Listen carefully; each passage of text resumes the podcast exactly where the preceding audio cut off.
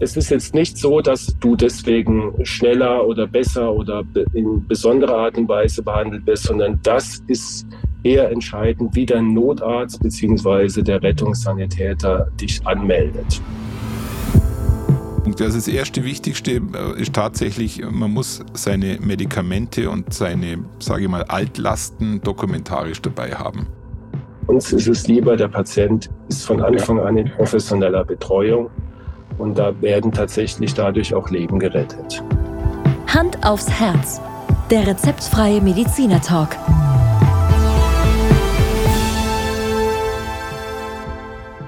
Hallo und herzlich willkommen bei Hand aufs Herz. Geschichten rund ums Herz mit professioneller Begleitung von Dr. Markus Knapp. Mein Name ist Thomas Krug und ich freue mich auf die heutige Folge. Thomas, ich grüße dich und ähm, ja, bin sehr erleichtert und froh, dass du wieder an meiner Seite bist, ja, nachdem du letzte Folge ja pausieren musstest. Äh, deswegen erstmal die erste Frage, wie geht's dir? Ja, Markus, vielen Dank auch nochmal an dich, dass du letzte Woche äh, alleine dich durch eine Podcast-Folge gekämpft hast. Und äh, um deine Frage gleich zu beantworten, wie sagt man so schön bei euch in der Medizinersprache oder Patientensprache, mir geht es den Umständen entsprechend gut. Ja, das ist immer eigentlich so eine, so eine ganz beruhigende Antwort in so einem medizinischen Bulletin, wie wir sagen. Also ja. ähm, das heißt, ähm, du bist nicht in Lebensgefahr offensichtlich, ja.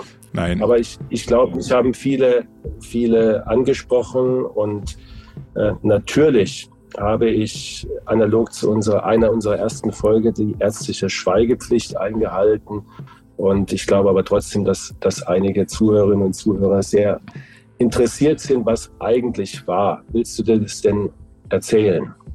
Markus, das mache ich sehr gerne. Ich versuche mich kurz zu halten, aber ähm, ich hatte, äh, glaube ich, den klassischen Fall eines äh, Fahrradunfalls, in dem Fall Mountainbike-Unfall, wie auch immer, ähm, auf einen Stein gekommen, Lenker verzogen und an einem Baumstamm gelandet.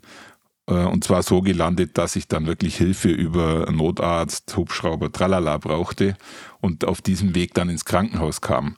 Und äh, mit entsprechenden Verletzungen tatsächlich die längste Zeit meines Lebens bisher im Krankenhaus verbracht habe, nämlich fast eineinhalb Wochen. Ja, aber wie gesagt, äh, das Ganze befindet sich auf dem Weg der Besserung und äh, allein die Tatsache, dass wir beide hier miteinander frohlockend einen Podcast aufzeichnen können, wobei ich schon ein bisschen zu meiner Ehrenrettung sagen muss, sollte ich lallen oder unlogische Dinge äh, mit dir besprechen, dann liegt es daran, dass ich tatsächlich immer noch äh, diverse Drogen in mir habe. Ja.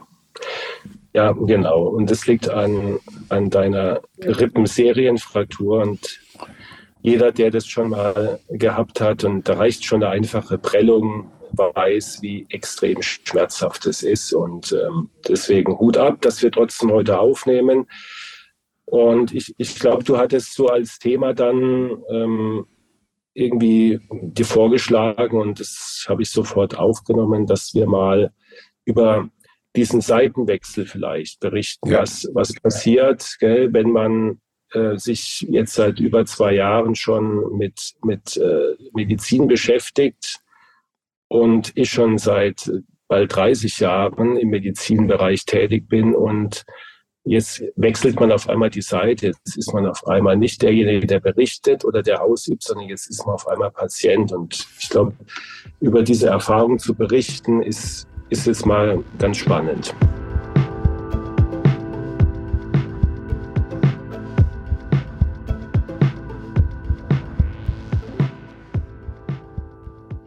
Markus, das ist tatsächlich äh, hochinteressant. Für mich war das eine äh, spannende Experience, über die Notaufnahme ins Krankenhaus zu kommen, stationär behandelt, Operation etc. pp. und einfach auch nochmal den Kontext unseres Podcastes einfach zu erleben was passiert mit einem Krankenhaus, vor allem wenn man auch Herzpatient ist oder als Herzpatient ins Krankenhaus kommt. Und ich glaube, äh, das könnte für unsere Zuhörerinnen und Zuhörer heute ganz spannend sein, wenn wir beide da ein bisschen aus dem Nähkästchen plaudern und ich vielleicht auch die ein oder andere Frage an dich nochmal stellen darf aus dem Kontext heraus, der sich jetzt für mich halt im Krankenhaus ergeben hat. Ja. Also du kamst mit dem Hubschrauber in die Notaufnahme und ähm, hat es da wahrscheinlich, könnte ich mir vorstellen, schon Schmerzmittel, Intus. Ähm, genau. Kannst du dich daran noch dran erinnern oder, oder ist es jetzt schon sehr weit weg?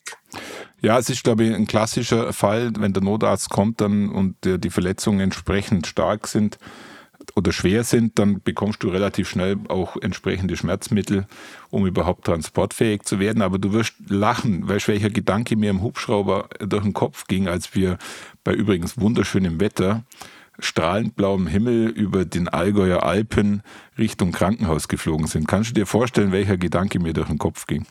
Nee, ehrlich gesagt, ähm, kann ich mir nur vorstellen, dass man denkt, hoffentlich habe ich mir nichts Schlimmes verletzt, oder? Du wirst jetzt gleich lachen, Markus.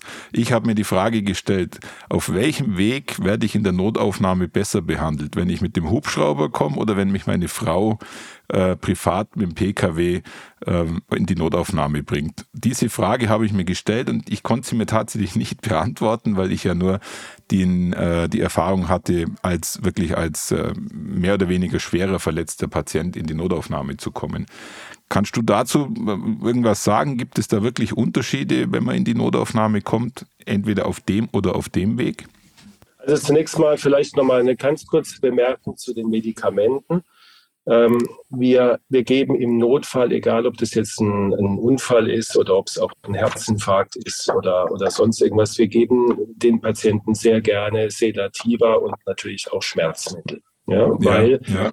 Ähm, erstens ist es so, dass, die, dass dadurch die Überlebensrate besser ist, weil wir befinden uns ja nicht selten bei den Patienten in einer Schocksituation und da hat sich gezeigt, wenn wir diese Stresshormone ein bisschen rausnehmen, und sei es nur die durch Schmerzen und Aufregung kommen, dann, dann äh, geht es dem Patienten besser und die Prognose ist besser. Und zweitens ist es auch für den Notarzt natürlich, äh, er kann sich viel besser konzentrieren, hat viel mehr Ruhe, wenn er das Gefühl hat, der Patient ist ruhig, ist schmerzfrei oder hat, hat keine großen Schmerzen und ähm, äh, kann seine Arbeit verrichten. Das, ja. Gleiche ist auch mit der Intubation. Ähm, es ist nicht unbedingt immer so, dass der Patient intubiert werden muss, weil er jetzt ein akutes Atmungsproblem hat, sondern einfach um äh, wirklich nach der Intubation Ruhe zu haben und äh, der, der Patient, wir wissen, wir können ihn überwachen mit der Atmung, er wird beatmet, er hat keine Schmerzen und ähm, dann kann man sich um, um den Rest, um die Verletzungen kümmern. War bei dir jetzt natürlich nicht so, gell? aber ich bin ja. mir sicher, man hat dir ein sehr starkes Schmerzmittel und vielleicht auch irgendwas zum Dösen gegeben. Ja? Und ähm, dennoch hast du den Flug, ja, man kann ja fast sagen, genießen können. Ja. ja. Ich glaube, das kommt immer ein bisschen drauf an, wann und warum der Hubschrauber kommt, um jetzt auf deine eigentliche Frage einzugehen. Also bei euch im Allgäu ist natürlich so, dass bis da der Notarzt, ich weiß jetzt nicht, wie abgelegen das war, bis da der Notarzt durch diverse Feldwege an äh, Tausenden von Wanderern vorbei mit Signal da hochfährt, ähm, braucht er natürlich schon eine gewisse Zeit. Und der ja. Hubschrauber ist natürlich da innerhalb von, von ein paar Minuten zur Verfügung und, und ähm, du bist einfach schneller.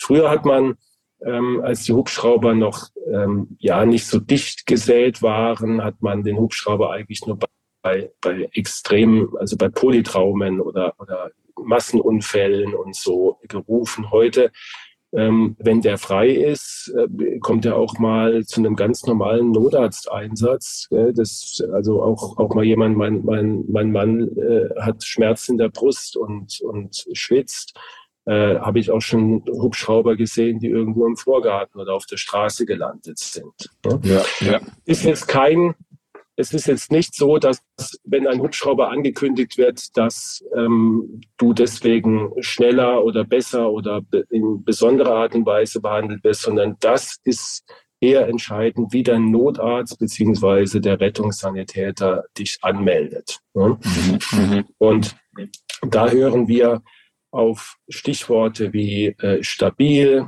oder instabil, also was den Kreislauf anbelangt, beatmet, nicht beatmet, ähm, ähm, zum Beispiel Verdacht auf Wirbelsäulenverletzung oder ähm, was weiß ich, drohende Amputation bei einem offenen Bruch und so. Mhm. Ja, also das ist eher entscheidend wie das Transportmittel. Ja, natürlich kann man, kann man sich denken, wenn jemand sagt, ähm, ich, meine Frau hat mich eben reingefahren, dass dann natürlich die erste Assoziation von dem Arzt ist, okay, wenn man jetzt eine Triage machen muss, das ist jetzt offensichtlich nicht der instabilste Patient, wenn er, ja. wenn er schon noch mit seiner Frau reingekommen ist.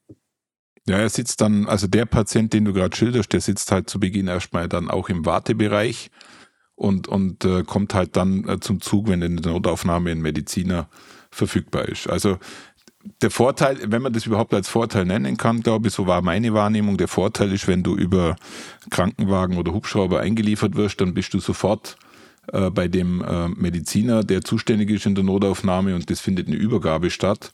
Und du hast halt diesen ersten, du hast diese, wie du es gerade genannt hast, diese Triage ähm, hast du hinter dir, weil die hat im Endeffekt der Notfallmediziner für dich übernommen und du bist sofort in den Prozess eingeschleust. Ja. Genau. Und ich kann auch nur empfehlen, bei jeder, ähm, ich rede jetzt nicht von der Erkältung natürlich oder auch nicht von, von einem akuten Fieber oder, aber bei allen wirklich ähm, Notfällen, die den Namen verdienen, also Verdacht auf Herzinfarkt, Verdacht auf Schlaganfall, Blutdruckkrise, ähm, ich kriege keine Luft mehr. Also die, diese, diese wirklichen Notfallsymptome, die gehören auch notfallmäßig behandelt. Das heißt, den Notarzt rufen, weil manchmal ist es im Nachhinein umsonst. Das gibt ja. es, aber das hat man schon mehrfach thematisiert, Thomas, dass das ähm, von uns Medizinern äh, in keinster Weise irgendwie dann lächerlich gemacht wird oder, oder als übertrieben dargestellt wird, sondern uns ist es lieber, der Patient ist von Anfang an in professioneller Betreuung und da werden tatsächlich dadurch auch Leben gerettet.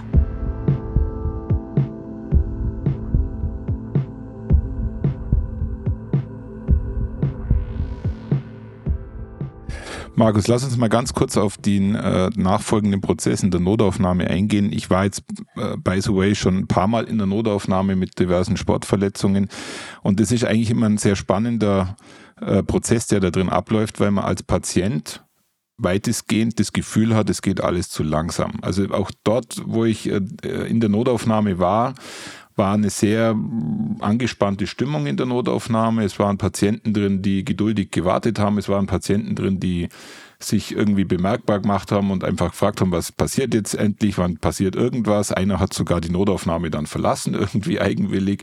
Also da läuft so ein richtiger äh, Alltagsfilm ab der, der gefühlt, so war meine Wahrnehmung, gefühlt für den einen oder anderen äh, den Eindruck macht, ja, da geht nichts vorwärts, ich stehe da ewig im, im Gang rum, ich warte auf eine Röntgenaufnahme, ich warte auf einen Arzt, der irgendwas dazu sagt. Ist das jetzt nur ein Eindruck, den ich jetzt äh, so hatte oder, oder würdest du sagen, das liegt in der Natur der Dinge, um es mal so ganz nüchtern zu sagen, ja?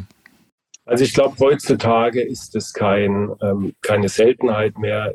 Ich, ich muss jetzt gestehen, ich ich arbeite jetzt seit Jahren nicht mehr in, in der Rettungsmedizin und auch nicht in der Notaufnahme. Deswegen ist es jetzt ein bisschen unfair, ja. wenn ich dazu Stellung nehme. Aber ich höre es natürlich von Patienten und, und auch von, von Angehörigen, von Freunden.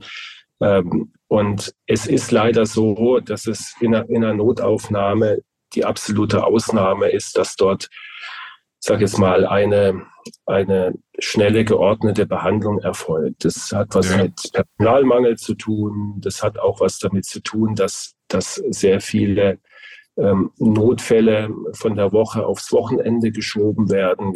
Ähm, das muss man schon auch, auch sagen. Da geht es jetzt dann nicht um Unfälle oder schwere Erkrankungen, sondern dass man sagt, na ja, ich habe jetzt die ganze Woche Ohrenschmerzen, aber ich habe keinen Termin gekriegt oder keine Zeit, dann gehe ich mal am Wochenende ins Krankenhaus. Sowas gibt es leider auch. Ähm, ja. Und äh, es ist so ein bisschen wie, wie, wie in so einer Wartehalle am Bahnhof. Gell? Da, da steht dann jemand auf, dann geht jemand weg und irgendwann kommt er wieder. Ja, ein, manch einer verschwindet, weil er, weil er die Geduld verliert. Ja. Und ähm, wenn wir mal ein bisschen ins Ausland gucken, also ich war ähm, vor ja, einem halben Jahr in, in einen Unfall in, in Italien involviert, ähm, nicht direkt, aber indirekt und weiß aus diversen Schilderungen, dass da wirklich in Notaufnahmen zum Teil auch lazarettartige Zustände herrschen. Also mhm, mhm, wirklich ähm, Horrorszenarien, die ich hier gar nicht ausführen will. Von daher sind wir in Deutschland noch, noch sehr gut gestellt. Aber wenn man jetzt erwartet, man, man kommt ähm, als nicht schwer verletzt in eine Notaufnahme und ist nach einer Stunde mit Behandlung, Rezept und Verband und was weiß ich wieder, wieder zu Hause, das ist eine Illusion. Ähm, das äh, kann ich dir bestätigen, aber nicht im negativen Sinne, weil mir persönlich ging es tatsächlich so, ab dem Moment des Notarztes und ab dem Moment der in der Notaufnahme zu sein, war für mich eine gewisse Beruhigung da, weil ich gewusst habe, egal was passiert, es wird mir geholfen. Also ich habe das nicht negativ wahrgenommen, aber es war für mich eine interessante Beobachtung. Ich war sechs Stunden in der Notaufnahme. In sechs Stunden erlebt man viel. Und wie du gerade äh, ganz nett bemerkst, das größte Problem für die meisten Leute ist, dass die für sich persönlich nicht verstehen, was als nächstes passiert oder sie kriegen keine, kein Feedback. Und wie du gerade sagst, Menschen kommen, Menschen gehen, da ein Mediziner, da kommt eine Schwester, da kommt ein neuer Fall rein. Und diese Unwissenheit erzeugt vielleicht beim einen oder anderen äh, diese Nervosität, die ja dann mal mehr, mal weniger zum Ausdruck bringt. Ich persönlich war froh darum, dass sie, dass sie in einem sicheren Umfeld war und mir sicher war, wenn ich dort bin, passiert mir nichts mehr. Das war für mich eigentlich das viel Wichtigere, als wir jetzt ähm, auf irgendwas zu warten. Ja. ja. Und du hast, ähm, ich weiß noch, dass wir telefoniert haben und ähm, das, das ist halt für viele Patienten ähm, dann so eine Einstellung zu, zu erkennen, dass man wie jetzt mit seinem Auto in eine, in eine Werkstatt fährt oder du als, als Technokrat ähm, ein, ein Problem auf dem Bau oder beim Bauen oder ein sonstiges organisatorische Problem, das wird halt erkannt und sofort gelöst. Ja?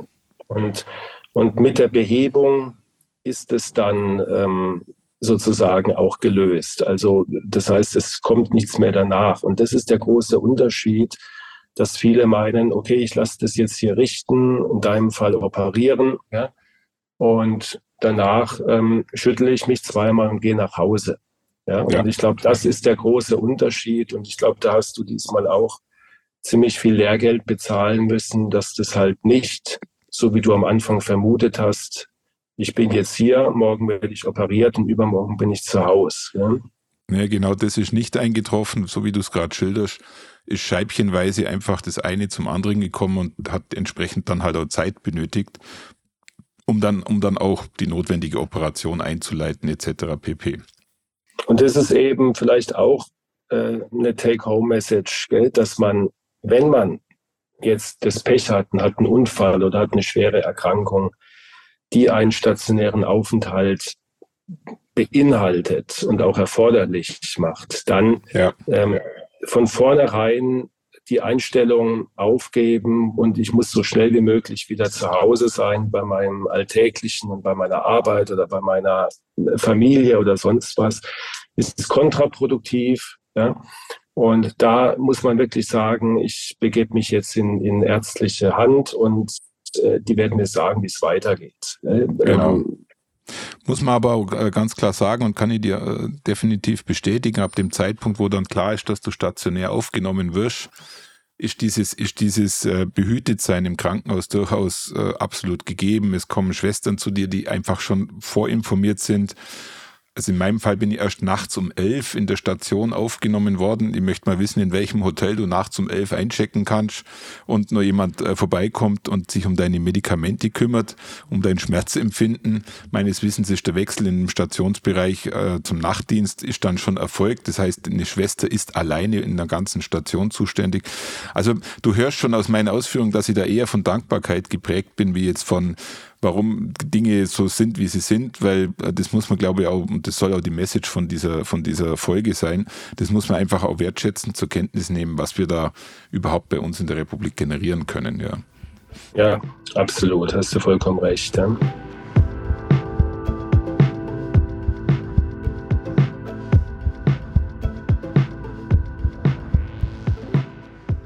Naja, Markus, jetzt äh, lass uns mal kurz in den Stations- äh, oder stationären Betrieb übergehen und du wirst jetzt gleich lachen, was meine, ähm, was auch eine interessante Erfahrung war. Ich bin ja äh, auch ein, ein kleiner Herzpatient mit Bluthochdruck und nehme ja auch jeden Tag so meine Tabletten. Und ähm, im Krankenhaus wirst du ja täglich kontrolliert mit äh, Blutsauerstoff und Blutdruck und so weiter. Und ich erinnere mich noch gut, am zweiten Tag hat der Kollege dann bei mir den Blutdruck genommen und dann hatte ich einen sehr erhöhten Blutdruck Dann schaut er mich so an und sagt, ja, Herr Krug, warum haben Sie nicht so einen hohen Blutdruck? Dann sage ich, ja, puh, ich glaube, ich habe vergessen, diese Medikamente zu nehmen, die ich jeden Tag nimm. Dann sagt, dann sagt er so, ja, was nehmen Sie denn jeden Tag? Ja, was glaubst du, was ich gesagt habe? Ich habe keine Ahnung, weiß nicht, was ich da nehme. Äh, muss meine Frau anrufen. dann habe ich, hab ich meine liebe Frau angerufen und habe sie gebeten, mir die Fotos meiner Medikamente zu schicken. Was, soll, was, was will ich mit der Ironie sagen? Ich glaube, das, äh, du weißt, ich bin ein sehr digitalisierter Mensch, aber ich habe mich schon fast geschämt, dass ich auf meinem Handy nicht die aktuellen Medikamente abrufen konnte, die ja bei Survey nur zwei Stück sind. Und musste tatsächlich nochmal Hilfe von äh, außen holen, um, um das Thema zu klären. Ab dem Zeitpunkt habe ich natürlich die Medikamente automatisch aus dem Krankenhausbetrieb bekommen. Aber ich glaube, das ist etwas, wo, wo man sich schon bewusst machen muss, vor allem als Herzpatient, ähm, sollte man eigentlich zu jedem Zeitpunkt in Lage sein, mehr oder weniger so, so ähm, einen Medikamentenplan parat zu haben, damit der behandelnde Arzt sofort Bescheid weiß, was hat er denn da vor sich liegen. Ja. ja. Genau, kann ich dir nur zustimmen. Und in deinem Fall ist ja wirklich äh, jetzt easy. Und ich denke mal, der Blutdruckanstieg hatte sicherlich zwei Komponenten. Die Maximalkomponente wird gewesen sein, dass du einfach aufgrund deiner Schmerzen allein schon deswegen den Blutdruckanstieg hattest, was, was normale der Schmerzen hat, hat hohen Blutdruck. Und ähm, da ist natürlich ein Medikament, das man sonst gewohnt ist einzunehmen, ist natürlich da absolut kontraproduktiv. Ja, ja, du sprichst was ganz Wichtiges an. Natürlich hat man nie im, im Notfall jetzt noch äh, die Muße, ähm, erstmal noch seine Schublade aufzumachen und die Medikamente einzusammeln, die man da jeden Tag nimmt. Aber so ein, so ein ähm, Medikamentenplan, den zu fotografieren, und ihn irgendwo abzuheften im Handy ist ja wirklich kein Act. Früher gab es, vielleicht erinnerst du dich, da gab es diese SOS-Ketten, ja, war eine mhm. große Mode, ich glaube in den 80ern noch. Da, die konnte man dann aufschrauben und dann war da wie so ein, wie so ein x-mal gefaltetes Papierchen drin, wo deine Blutgruppe drin stand, deine Medikamente, die wichtigsten Vorerkrankungen, ist natürlich super für jeden Notarzt, vor allen Dingen, wenn du, wenn du dich nicht artikulieren kannst in, in der Praxis, man kriegt es irgendwie immer hin. Also es, äh, es gibt ein paar Ausnahmen. Also wenn, wenn man jetzt Blutverdünner, wenn du jetzt zum Beispiel starke Blutverdünner eingenommen hättest, dann wäre diese Information natürlich extrem wichtig, weil man dann sofort auch versucht, gerade bei so einem Trauma auch innere Blutungen wirklich sicher ausschließen zu können und einfach auch mehr drauf achtet. Ja. Das zweite sind Diabetesmedikamente. Gell? Wenn man insulinpflichtiger Diabetiker ist, gell? hat vielleicht seine Dosis genommen, hat dann natürlich nichts mehr gegessen, besteht die Gefahr vom Unterzucker. Wenn man äh, ja. nicht abspritzt, besteht am nächsten Tag äh, die, die Gefahr von einem äh, Koma. Also das sind so ein paar Sachen, aber das passiert in der Regel wirklich nicht, dass wir Mediziner jetzt damit nicht zurechtkommen, aber es erspart halt einen Haufen Arbeit. Und deswegen die Medikamente immer parat haben, aktualisiert. Das ist vielleicht auch ein ganz guter Hinweis. Ich kenne Medikamentenpläne, die sind ungefähr fünf Jahre alt.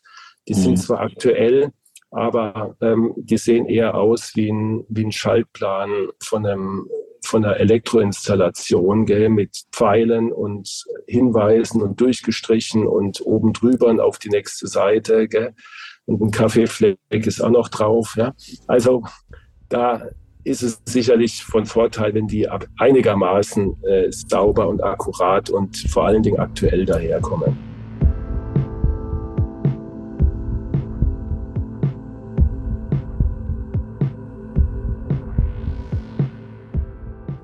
Also ich werde natürlich, äh, da jetzt daraus gelernt habe, tatsächlich in meinem Handy das alles sauber abspeichern und dann auch zur Verfügung stellen können, wenn dann wieder mal so ein Fall eintritt. Vielleicht noch ganz kurze Frage zu den Medikamente.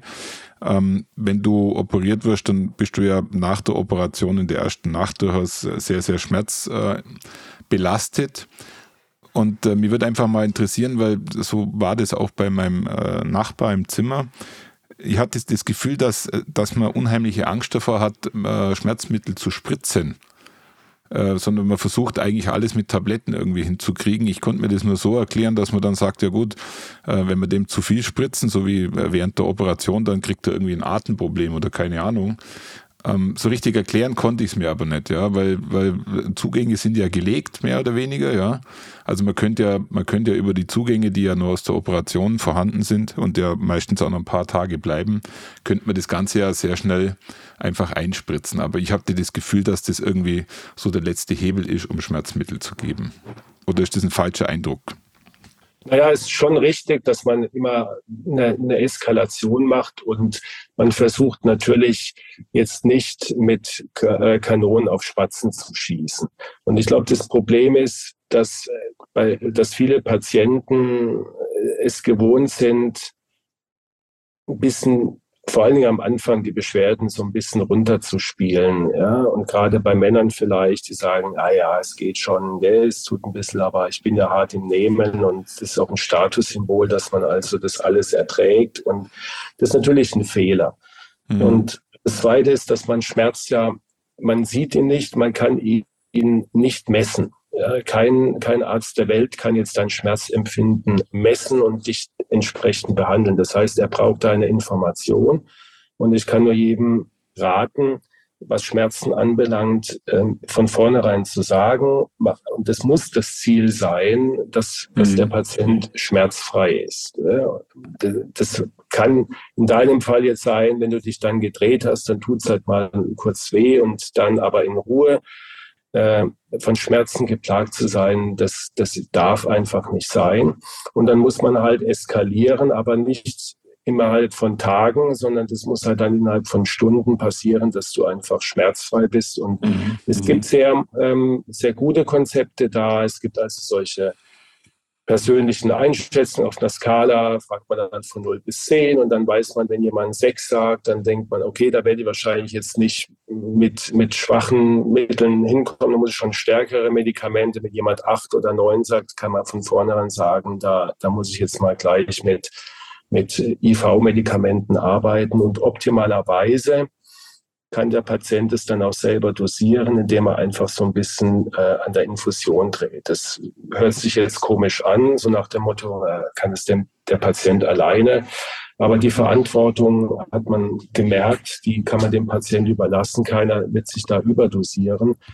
Und natürlich letzter Punkt, es gibt Schmerzmedikamente, die, wenn man sie wirklich überdosiert, tatsächlich auch ähm, die Atmung verlangsamen, schlimmstenfalls auch zum Stillstand bringen. Das sind die Opioide. Ja. Mhm. Ähm, das ist nebenbei auch der Grund, warum es Drogenunfälle gibt, ja, wegen einem, einfach wegen einem Atemstillstand aufgrund einer Überdosierung.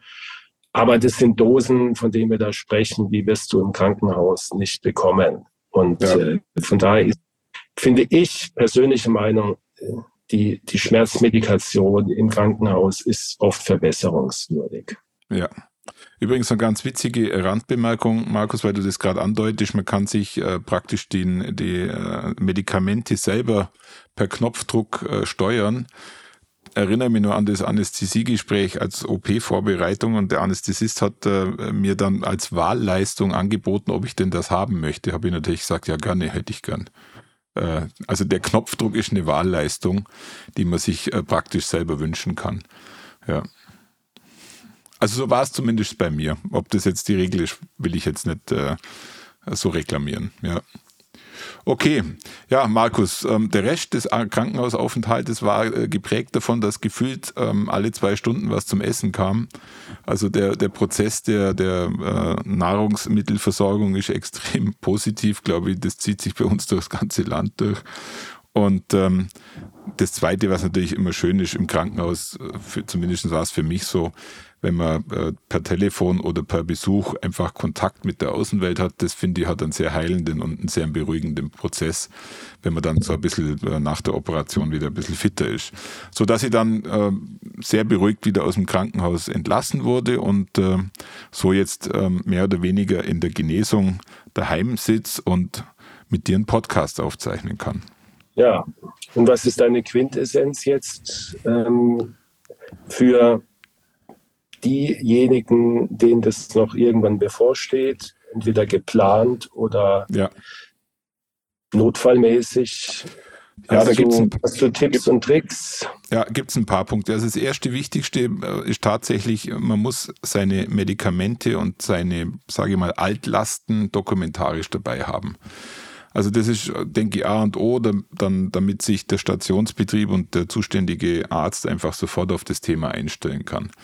Und das Zweite, was, was ich nur jedem empfehlen kann, wenn er in der Notaufnahme irgendwie aufgenommen wird, er muss trotz seiner persönlichen Wahrnehmung einfach Geduld mitbringen und versuchen einfach auch ähm, die richtigen Fragen an der richtigen Stelle zu stellen. Und das ist aus meiner Sicht eben dann mit dem zuständigen Mediziner einfach so zu sprechen, dass man das Gefühl hat, dass sich auch beide verstehen, um was es geht aber vor allem auch ein bisschen Geduld mitbringen, weil in dem Moment, wo man sich in der Notaufnahme befindet, ist man in einem, in einem Safe Room mehr oder weniger und alles andere spielt eigentlich dann immer weniger eine Rolle. Selbst wenn in der Notaufnahme etwas weiter eskaliert, sind sofort alle Leute da, die notwendig sind, um, um äh, dem Patienten dementsprechend zu helfen. Und das Dritte und Wesentliche ist, wenn es passiert ist, akzeptieren, dass es passiert ist, akzeptieren, dass man im Krankenhaus liegt und einfach Dinge geschehen lassen. Ja, also ähm, du hast es vorher auch so gesagt, äh, Männer sind ja der Meinung, dass sie harte Hunde sind, ja, wie so nordische Hühnen, verspüren sie keine Schmerzen, lenken sich die Schulter wieder ein und auf in den Krieg, so auf die Art. Das, äh, glaube ich, hat alles äh, im Krankenhaus überhaupt gar keine Berechtigung mehr, sondern man sollte einfach ähm, geduldig das Ganze ertragen und davon ausgehen, dass es alles wieder gut wird. Positiv denken. Ja. Genau. Ich kann auch vielleicht ergänzen, ähm, das, was du jetzt eben angesprochen hast, ist absolut richtig und auch wichtig und vor allen Dingen auch die Geduld. Und da wissen wir ja, dass das Wort Patient sich daraus ableitet, ja, aus Patientia, die Geduld, lateinisch. Und die Geduld braucht der Patient. Und er, er muss dem Arzt, dem Krankenhaus, der Einrichtung auch eine Chance geben, sich auf ihn einzustellen und ihn so zu behandeln, dass er gesund wird. Und diese Chance, die, die muss man äh, dieser Einrichtung geben. Ich will damit sagen, dass man vielleicht nicht gleich in der ersten Stunde ähm, eine Beschwerde bringt oder fragt, warum dauert es hier so lange. Man kann sich ja, eins kann man sich sicher sein, äh, man wartet nie deswegen, weil der Arzt oder die Nachtschwester oder die Krankenschwester in der Notaufnahme gerade mal einen Kaffee trinken will oder die Serie zu Ende gucken möchte. Ja, ich glaube, das weiß auch jeder. Ja, sondern ja. dann geht es halt nicht besser. Und jetzt kommt der entscheidende Punkt. Wenn man aber merkt, ähm, und das ist genauso wichtig, hier läuft gerade was falsch. Ja? Also zum Beispiel, ich habe jetzt zweimal schon wegen starken Schmerzen geklingelt und es kommt einfach niemand. Oder ich bekomme keine gescheite Information, meine Angehörigen bekommen keine Information. Ich weiß am nächsten Tag noch gar nicht, warum ich eigentlich hier bin, was ich äh, eine Diagnose habe, was geplant ist. Ähm, ich kriege Auskünfte nur von der Schwester, die verweist mich auf einen Arzt, der aber nicht kommt und so weiter. Mhm. Mhm. Ich will um Gottes Willen nicht sagen, dass das ähm, häufig ist, aber es kommt vor und dann macht der Patient manchmal den Fehler, dass er das stillschweigend akzeptiert und mhm. das finde ich genauso falsch, sondern dann sollte man wirklich das ansprechen, sagen, auf eine ruhige Art und Weise. Ich bin jetzt seit so und so viel Tagen hier, da ist so und so viel Zeit und ich finde es jetzt nicht adäquat, dass ich noch weder Bescheid weiß, was eigentlich abläuft und was kommt und ähm, ich hier mit Beschwerden sitze, um nur mal ein Beispiel zu nennen. Ja? ja Weil ähm, ich glaube, dieses Feedback braucht der Arzt auch und, und die Einrichtung und nur wenn das immer wieder ehrlich und offen kommuniziert wird, kann man es auch verbessern. Ja.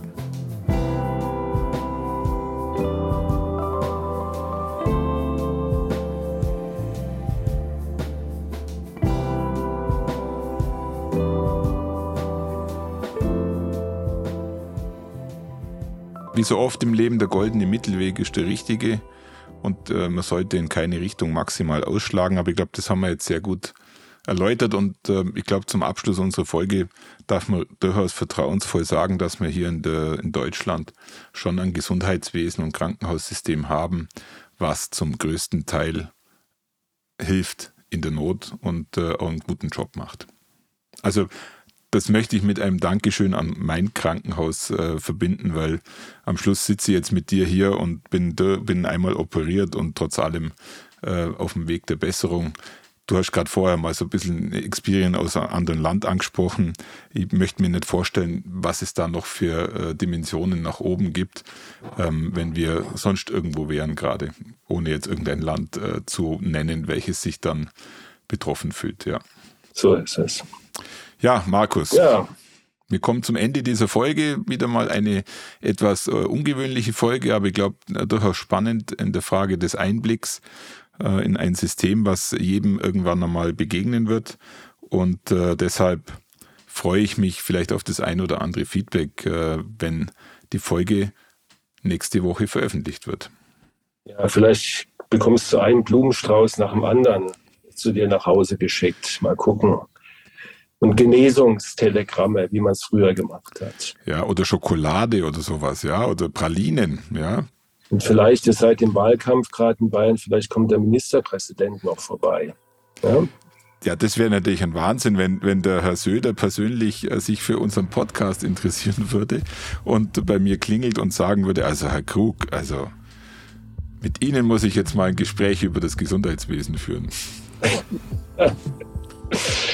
Ja, Thomas, dann weiter gute Besserung, erhol dich. Ja. ja schön, dass wir äh, es wieder geschafft haben und ähm, jetzt kommen wir langsam wieder in die Spur. Ja. Und äh, nächste Woche geht es dann weiter mit Hand aufs Herz und Kardiologie und ähm, in gewohnten Format mit gewohnt interessanten Themen. Ich freue mich drauf und ja, halt die Ohren steif. Gell? Alles klar. Markus, herzlichen Dank und tschüss. Ciao.